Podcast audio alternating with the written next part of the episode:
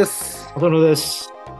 闘魂エクササイズです。はいさて、今日は、うん、えーとですね、実はですね、本当に私、あの、コロナになってから、うん。本当に久しぶりの再会だったんですけども、おうハーフマラソン大会に出場しました。おーなんかもうええ今や懐かしい話すら。なんかちょっとね、尻すぼみで終わらせる気かと思ったの。キズのフルマラソン走りキズそうそうそうのこと言ってるんですね、それ多分。もちろんもちろんです。えーいや、もうそんなことはもういいんですよ。いやいやいや、よくない 期待してる人いやまああのがいるかは、まあ、不明ですけど。えー不明ですけどね。それでもね、コロナの時にでもね、うん。あの、面白い、その、オンラインマラソン大会っていうのがありましたね。やってましたね。ええそれは出たことがあったんですけども、そうじゃなくて、ちゃんと人が集まったマラソン大会には、本当に、あの、何年ぶり？3年ぶりぐらいですか ?3 年ぶり、?4 年ぶり？うん、3、4年ぶりですかね、に、?20 出年、ましたね2020年にはもうコロナ盛んになってたからね。そうですよね。うん。そう。そんな、今2023年だから、まあ、確か2020年が中止になったんで、で、去年私が出てるそのハーフマラソン大会は、去年から再開にはなってるんですけども、通常の再開ではなくて、コースが違うんだよね。周回コース的な再開だったんですけど、今回は本当に元のコースに近いところの再開だったんですよね。旭川ハーフマラソン大会。その通りです。旭川ハーフマラソン大会で。はいはい。走る前の話がちょっと長すぎるかもしれないですけども、はい前はね、自衛隊の、旭川のその自衛隊、えっ、と、第二師団の中をですね、走ってたんですよ、あ、中走ってたんだ。そうなんですよ。あの、中も走れたんですよね。この時だけは中に入れるんだ。そう。で、あの、自衛官ですね、自衛隊の。テロリストとかいたらどうすんだろううその通りなんですけども、自衛隊の皆さんがね、ずーっとその沿道沿いっていうんですか、コース沿いをずーっと隙間なく並んでてですねそれだと皆さん拍手で、あの、あランナーを歓迎してるんですけど、うん全く目は笑ってないんですよね。いや、そうでしょうね。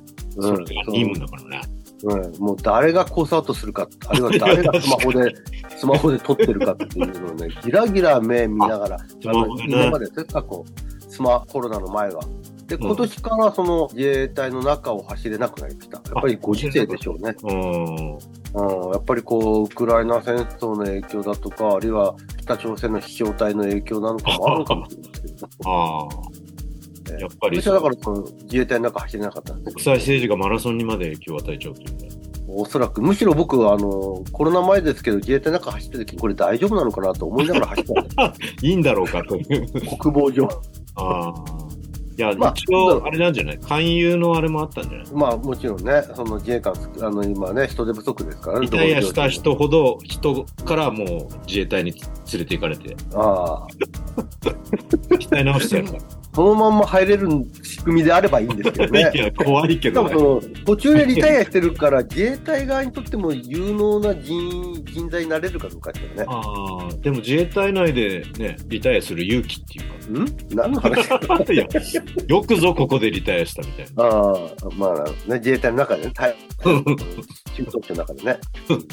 まあ、それはちょっと話が伸びましたけども、はい。まあ、それでちょっと出てみたんですが、うん、どうでした？まあ、久しぶりのマラソン大会でちょっと高揚感もあったんですけども、あ結果はですね、まあ、もちろん完走はしたんですけどもあ、ちょっと自分のイメージとは違ってですね、うん。13キロぐらいから痛み、足への痛みが強くなってですね、また膝ですか？うーん、ところがですね、今回ね、膝っていう関節よりも、むしろ最初に痛みを感じたのは、股関節側だったんですよね。特にその、まあ、大腿筋膜腸筋と、あるいはややその横側のところ、まあ本当に腰の横の付け根みたいな感じっていうんですかあね、ーその足の付け根の横側っていうか。はい。そこからその13キロ地点でつまあまあの痛みを感じて、まあそれでも我慢して走ってたんですけども、うん。だんだんそれが下へと下がっていって、うん。えっ、と、まあ、太ももの外側に沿ってずーっと痛くなってって、うん。最終的にはもうそこも含めて、膝にまで痛みが及んで、うん。足がその、まあ、それ右足だったんですけども、右足が着地するたびにその強い痛みが、激痛がなるほど。それもでまさまうん。で、いわゆる15キロぐらいから歩いたり走ったりみたいな感じで、まあ、残念ながら2時間18分ぐらいのタイム。あそれでもね、2時間台だ。まあ、ハーフですからね。まあね、ハーフで1 2時時間間台じゃ。1時間50分切るって言ってた人がね。そう、に、にあのー僕のベストタイムは1時間51分なんですけども、ハーフ、うんハーフマラソン。はいはい。そこまでは望まないにしても、なんとか2時間を切りたいなぐらいには思ってはいたんですけど、ああ。まあ、全然でしたね。まあでもさっき言ったのも、今までね、つい先週まで言ってた、ラテラールラインのその、反ったような痛みなんじゃないですかね。そうなんですよ。本当にまさにおっしゃる通りで。筋膜のね。あの、僕、もともとちょっと膝の痛みを抱えることが多くて、まあ、それがゆえに、そのフォアフットランディングだとか、いろんなことをここのコーナーでも言ってきたんですけうん。ど、うん、大体その痛みの起点は膝関節だったんですけども、今回はですね、その、そうじゃなく、えー股関節の外側から痛みが、ずーっと足の外側、まあ、ラテラルライン的に言うと、長径靭帯へと痛みが走って、最終的に膝の方にまで痛みが来た。う。というん感じで、まあ、ラテラルラインの走行、ラテラルラインがちょうどその大腿筋膜腸筋長径靭帯から行って、前頸骨筋の方に、あ、ごめんなさい、えっと腓骨筋群の方に入っていくっていうのが、まあ、ラテラルラインなんですも、スパイラルラインも同じような経路なんですが、それが今度前頸骨筋側の方に入っていくっていう感じですね。うん。その、硬いの方にまでは痛み来なかったんだけど、膝のですね、大腿筋膜全体に最終的には痛みを感じたっていう感じですね。あれですね、今までは膝痛いっつって、ちょっとこう、いわゆる横の面、四条面から見てたりしたけど、それより、正面の前額面、うん。その何か欠点というかね、問題点があるような感じがしますよね。そうですね。あのただ走り始めはね、別にそんなに痛みによって起きる支障はなかったんですよ。うんあの、走り始めは、スタートなんかは。今言ったように、13キロぐらいまでは、まあ自分の大体ペースっていうんですか、自分の想定通りだったんですよね。うん。あんまり飛ばさないように、後半にちゃんときちんと走りきれれるようにっていうイメージで、あんまり痛みに悩まされることなく13キロぐらいまで来てたんですけども。あ、ちょっと、ね、いつな数ですかね、13。ああ、ゴルゴダの丘ですか。金曜日じゃないけど。イエス、イエス・キリストのから言うとね、あの、うんタブーな日にまあ確かにその13キロぐらいまでは全く何もなかった、大した問題もなかったので、うんやっぱりその、要は、機械的ストレスがずーっと長くなることによって起きた痛みなのかな溜まっていって、いよいよみたいな感じですよね。そう。うん。これってな、やっぱりその、あの、いわゆる走り癖なんでしょうかね。そうかもしれないですよね。こう、最初から分析してるわけじゃないから何とも言えないですけど、こう、ふ左足を振り出す時の右の支えが左側と比べてどうかっていうと。うん。いや、確かにね、僕もともと左足を痛めたことがあって、それ以来右に負担がかかってる感覚はずっとあるんです。なるほど。うん。だからそういう観点から言うと、まあ、左足への代償的な右のか過負荷みたいなのが起きてるのかもしれない。うん。大雑把に言うとね。そう。あの、うん。普段からもう全くその右の股関節に痛みを感じないわけじゃなくて、まあ、普段の生活の中でも薄くはやっぱり左とは違う痛みの感じはあるんですけど、あ。ただ、走れないわけでもないし、活動ができないわけでもない、そういった程度なんです。あ。うん。でもまあね、それがやっぱり十何キロも走ればさ、うん。積み重なってくるから。で、普段も、わりかし、その、ラテラルラインのストレッチっていうのは、まあ、毎朝欠かさず10分ぐらいはずっとやってるんですよね。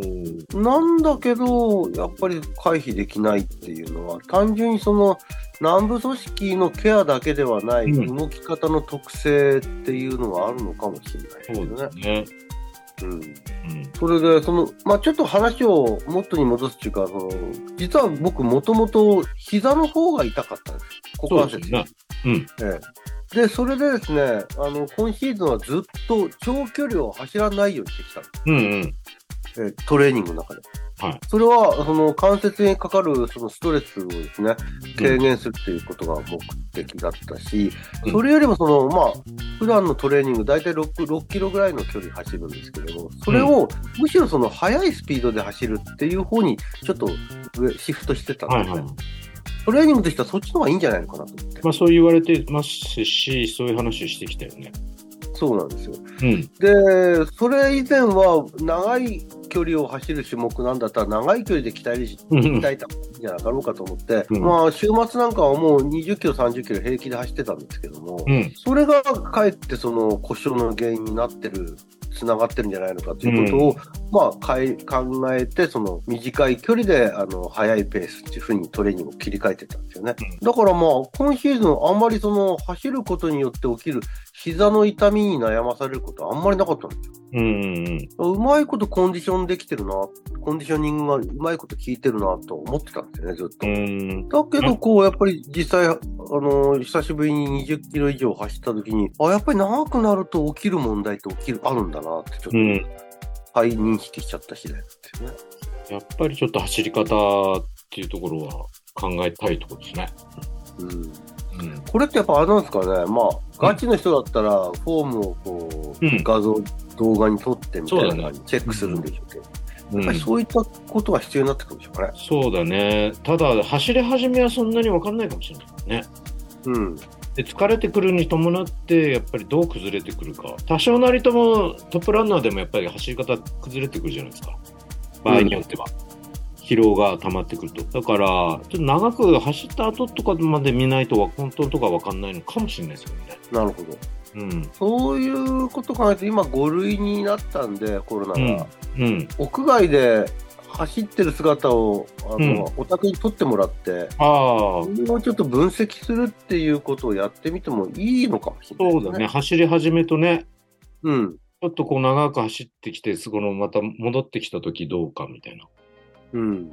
うん。時間経過による影響、あるいはそれが時間経過の、まあ、時間経過というストレスが加わらなくても、もう最初の走り始めから、ああ、ああなっていくんだろうなっていうことが予測されるような格好なのかどうかも含めて、うんうん。うん、もう最初から、あの、おかしいなと思いながらも、まだ大した痛み起きないかもしれないじゃないですか。そうだね。だからもしかしたら本当は最初からおかしいのかもしれないんで、うん。それを考えると、ちょっとね、あの、動画を撮って分析するってことをやってみても面白いかもしれないそうですすね。うん。うん。やってみ。今度やってみましょうか、それ考。えましょうか。うん。まあ、外、屋外なんで、多分何の問題もなかろうかと思う。もうなんなら自転車に固定して、だいオンボードカメラみたいな。すごいですね。こあ と一瞬それを考えたれ。すごいですよね。まあ、そこまで来ると、金城さんレベルになってくるんでしょうけど。いや、でもまあ、ちょっと考えましょう。はい。うん。